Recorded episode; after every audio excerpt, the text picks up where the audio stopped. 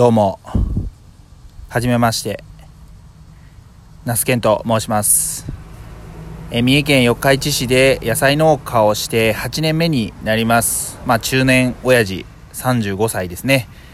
え改めてよろしくお願いします。この番組はですね以前別のタイトルでいろいろ過去回、まあ、放送しておったわけなんですけども、まあ、この度、まあ、気分改め、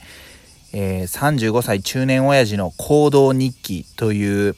なんかちょっと微妙なタイトルなんですけども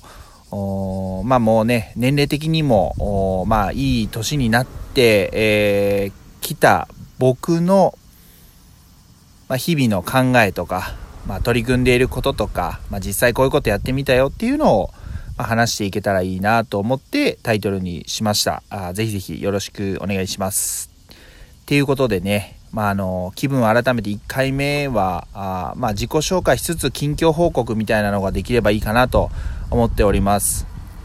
野菜農家としてですね、えー、ビニールハウスの方でナスだったりあと小松菜の方を栽培しています。で路地外のま畑というかでは人参を栽培している、まあ、野菜農家です、えー、家族ですね、えー、父と母で、え妻あまあ、この4人で、えー、まあ、日々野菜を作っているわけなんですけども、まあ、ほとんどの作業はま僕がやっていて、えー、ちょっとま収穫とかあ植え付け作業とか人手がいる時は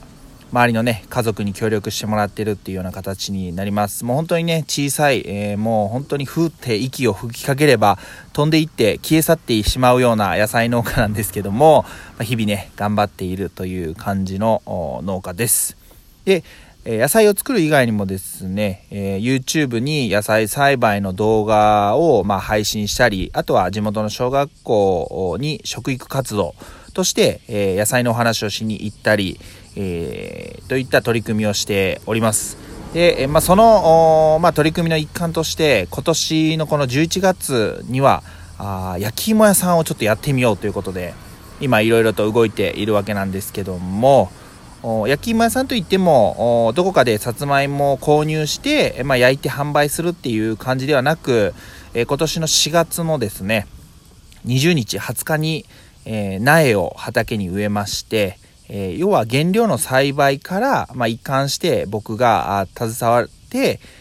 え、最後、まあ、焼いて、え、お客さんに販売するとこまでやってみようというような感じですね。まあ、本当に、あの、何やっとんねんっていう感じえー、なんですけどもねただ単にこう楽しそうだなって思ってまあいろいろこう考える中で、まあ、焼き芋屋さんやってみたいなと。いうことでやっておるまあやろうとしているわけなんですけども、ね、ちょっとすいません。あの屋外で、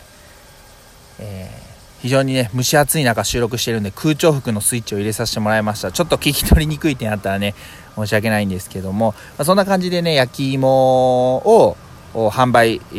しようと思っております。でなぜ焼き芋かって言いますと、まあ、まあまあ純粋に、えー、家族や子供が好きだっていうことももちろんですし、まあ、あの販売する上で焼き芋って非常に、まあ、あの取り組めるこう、まあ、ハードルが低いっていうとちょっと語弊あるかもしれないんですけども一応その食品衛生管理責任者だったかな。ちょっともうその辺りのうる覚えで申し訳ないんですけども、まあ、それのね講習を、まあ、10月に受けた上で、えー、保健所に、えー、営業の届け出を提出して、まあ、スタートできる。であとはまあ調理器具なんかもですねまあ、えー、っと、まあ、5万円以内でスタートできるかなというふうに思っているわけなんですけども、はい。まあね、あの挑戦しようと思った時に、えー、比較的しやすいのかなというふうに感じています。まあね、そんなにこう、大々的に、え、告知をするとかっていうわけではなくって、まあ、インスタグラムとかで、まあ、告知をして、え、いければいいなというふうに思っているわけなんですけども、うんね、そんな感じで考えております。はい。まあ、それ以外にはですね、えー、まあこれといって今取り組んでいることっていうのは、まあ、ないんですけども、あで僕その6月末もうね終わってしまったシーズン僕のシーズンはあの僕のシーズン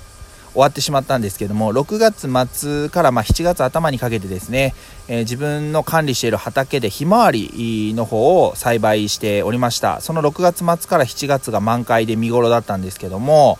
えー、そちらの、